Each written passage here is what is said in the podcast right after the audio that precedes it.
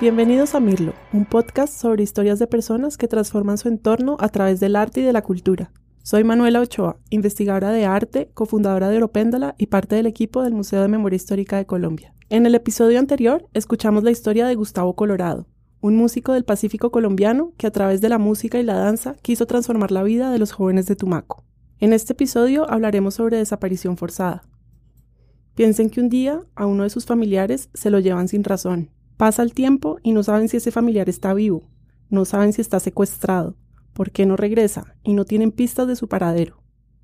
Año tras año crecen la incertidumbre y el dolor. La espera de noticias, de pruebas, de rastros, impide que la vida continúe con normalidad. Empiezan a pensar si esta búsqueda tiene fin, o si se dedicarán el resto de sus vidas a mantener vivo el recuerdo de su familiar desaparecido. Este año, el equipo del Observatorio de Memoria y Conflicto del Centro Nacional de Memoria Histórica divulgó una cifra de 82.998 personas desaparecidas en el país. La historia de Marcela Granados Ballesteros, una mujer que encontró en el arte una manera de lidiar con la desaparición de su padre, es solo una de las miles. Mi nombre es Marcela Granados Ballesteros, soy hija de José Roselino Granados, soy de Chamesa Casanare. Mm, un pueblo hermoso de unas dos mil personas, dos mil algo de personas actuales. Es una región que queda como a dos horas de Yopal, mm, obviamente eh, azotada mucho por la violencia. Eh, desafortunadamente siempre hubo violencia, Siempre lo que yo recuerdo eran helicópteros, aviones, eh, bombardeando el pueblo, bombardeando las veredas, cuando se agarraba, cuando tenían pues obviamente balaceras con, con los grupos del ELN, con la FARC y demás. Bueno, eso, eso era un vaivén.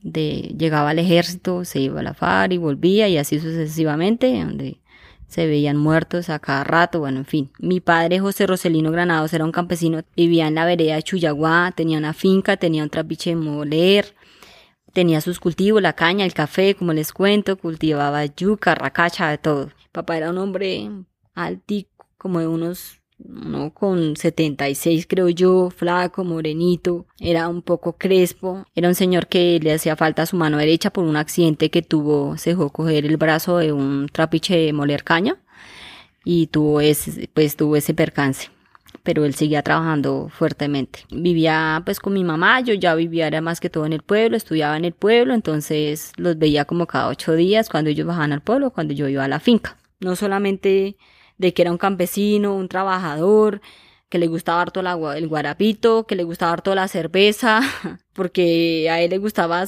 sus cervezas, estaba a emborracharse, o sea, él iba al pueblo, se emborrachaba con, con los vecinos, le gustaba harto el guarapo, le gustaba la música, le gustaba, yo les he contado siempre en algunas entrevistas o he dicho, mi papá siempre le gustaba cantar cuando estaba alrededor de la casa, nosotros teníamos un rancho en, en, tablas con unos árboles hermosos, teníamos un árbol gigante, una ceiba grande, teníamos una lorita que se llamaba Rosita y eh, con mi papá siempre eran por ahí. Entonces cuando yo llegaba a la casa me salía tanto como la lorita gritaba, ella siempre me decía, Marce, Marce, cuando me veía salía volando y me decía, Marce, Marce.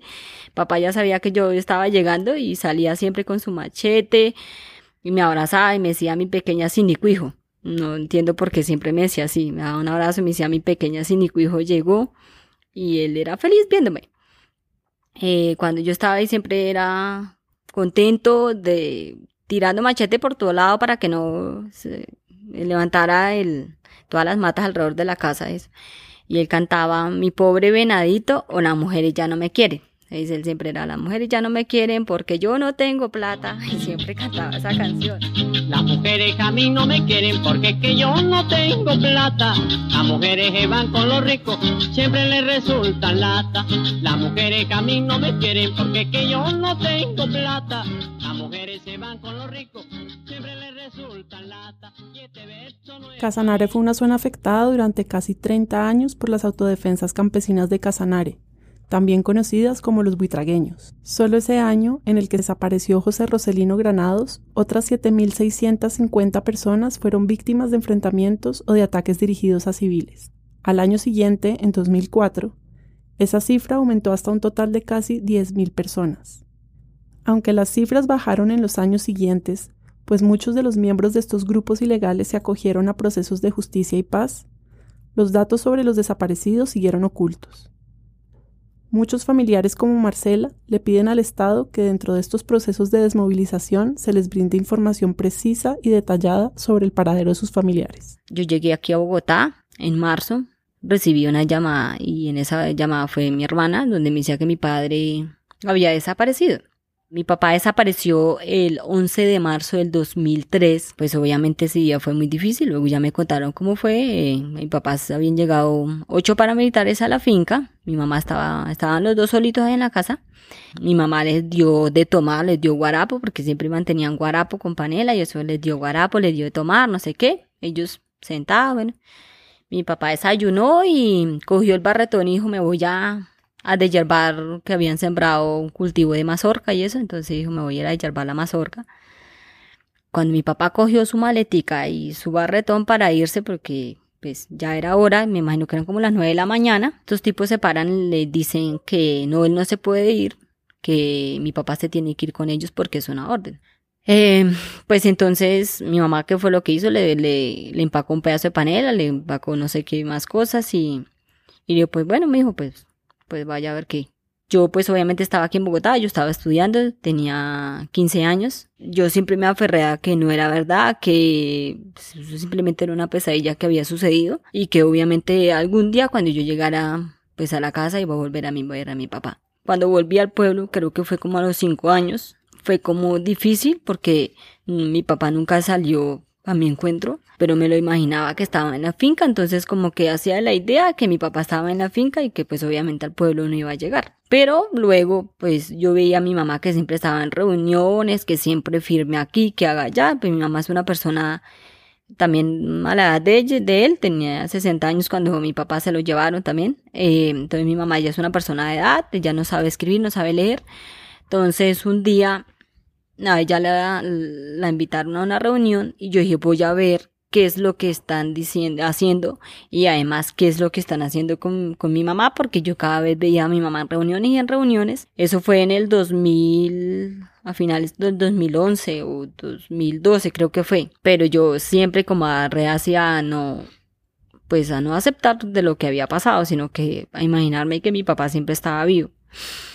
Ahí empecé la búsqueda de él, o sea, yo personalmente empecé la búsqueda de mi papá, fue en el 2012 y pues hasta el día de hoy no, no hemos encontrado a mi padre. Marcela tardó un tiempo en aceptar que su padre no volvería a la casa ni la recogería en la estación de buses de su pueblo.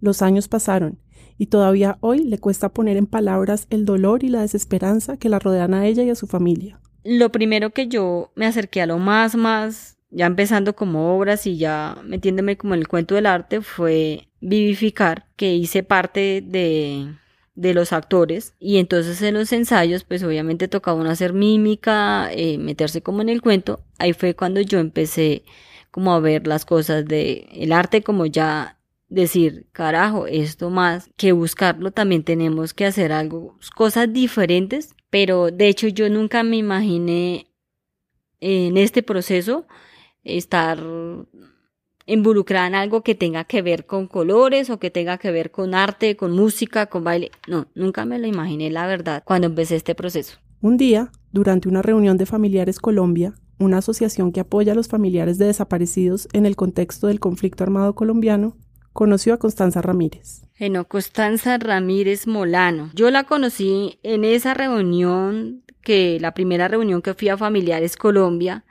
donde quería saber qué era lo que estaba pasando con mi mamá y qué era lo que hacía mi mamá. Entonces en esa reunión ella estaba ahí en Familiares Colombia y pues obviamente ellos se presentaron y empecé a saber quién era pues José Daniel, Tania y Constanza y ahí fue donde conocí a Constanza Ramírez. Los familiares, en la conversación con los familiares de Familiares Colombia, ellos siempre manifiestan un dolor por la indiferencia de la sociedad. Soy Constanza Ramírez, soy licenciada en Pedagogía Social Comunitaria.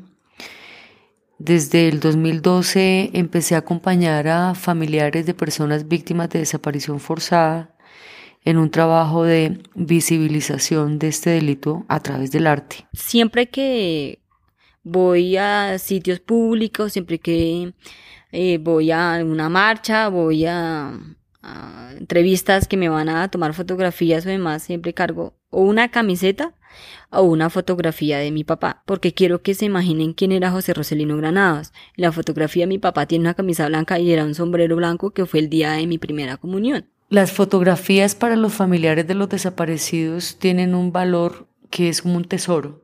Y ellos entregan la fotografía a las autoridades que se las exigen, ¿no? Como que para poderlo buscar traiga la foto. El, el, valor de la fotografía es muy, muy grande, es inmenso. Y bueno, en alguna oportunidad estuve hablando con una funcionaria de medicina legal que me decía que el CIRDEC, que es el, el, la base de datos de desaparecidos en Colombia, que hay muchas fotografías de las que no se saben los nombres.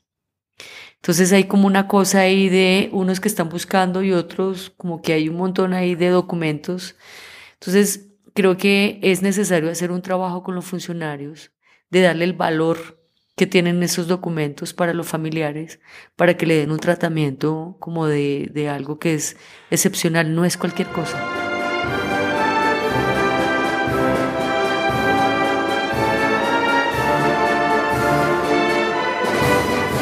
Vivificar, un performance gestionado por Constanza, se presentó el 30 de agosto de 2015. La Orquesta Sinfónica de Bogotá empezó a tocar el himno nacional en un centro comercial.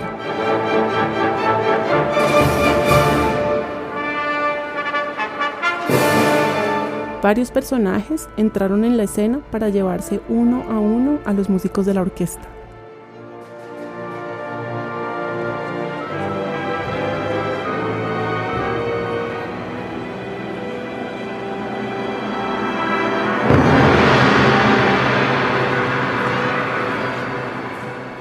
La ausencia de cada músico afectaba la melodía del himno, hasta el punto en que ésta se deformó totalmente.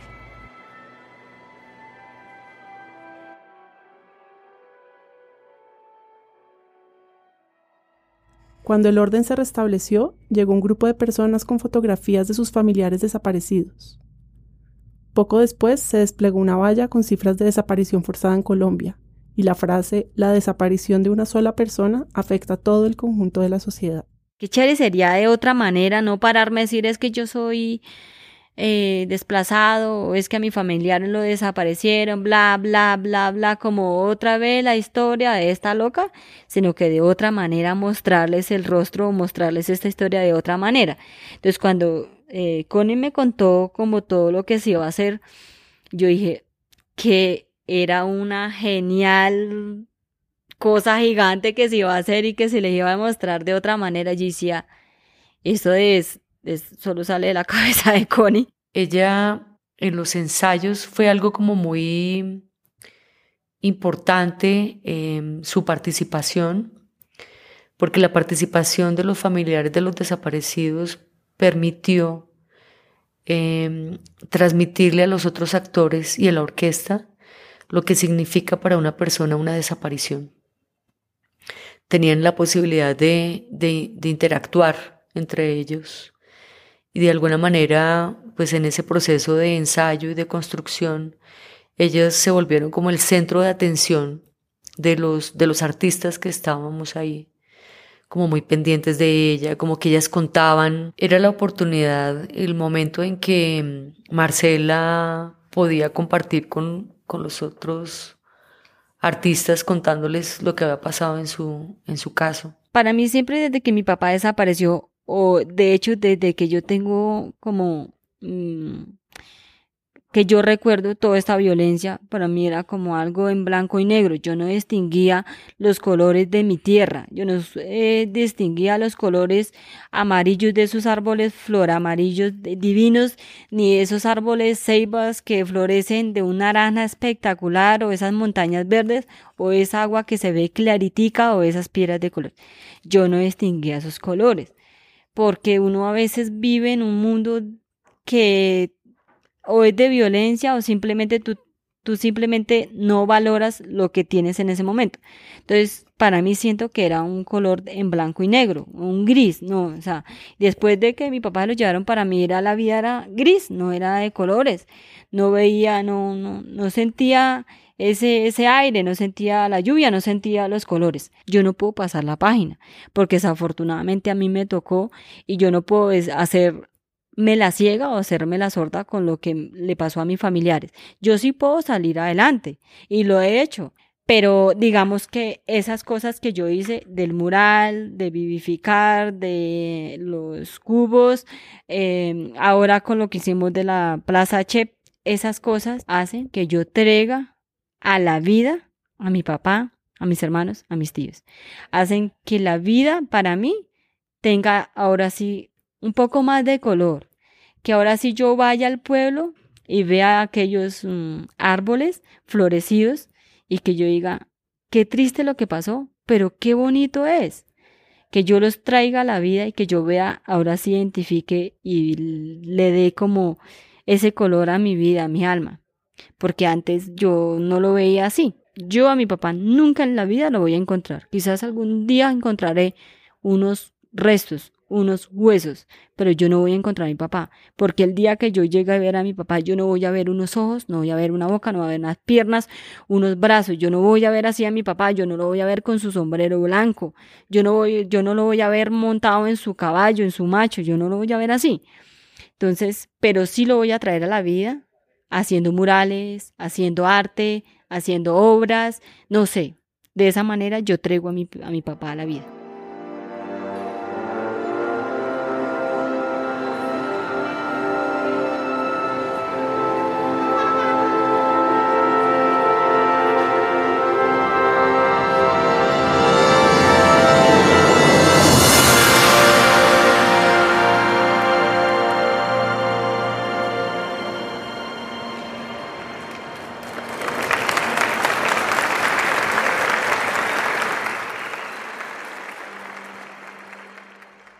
Mirlo es un podcast de 070 Podcast en colaboración con Oropéndola y Acorde FD. Si quieren escribirnos sobre este u otros episodios, pueden escribir al correo mirlopodcast.gmail.com. Este podcast es producido y narrado por Manuel Ochoa. La imagen fue diseñada por María Elvira Espinosa y es editado por Sebastián Payán. Pueden suscribirse al canal de Mirlo Podcast disponible en iTunes Podcast, SoundCloud, Acorde FD, Spotify y Google Podcast. Muchas gracias.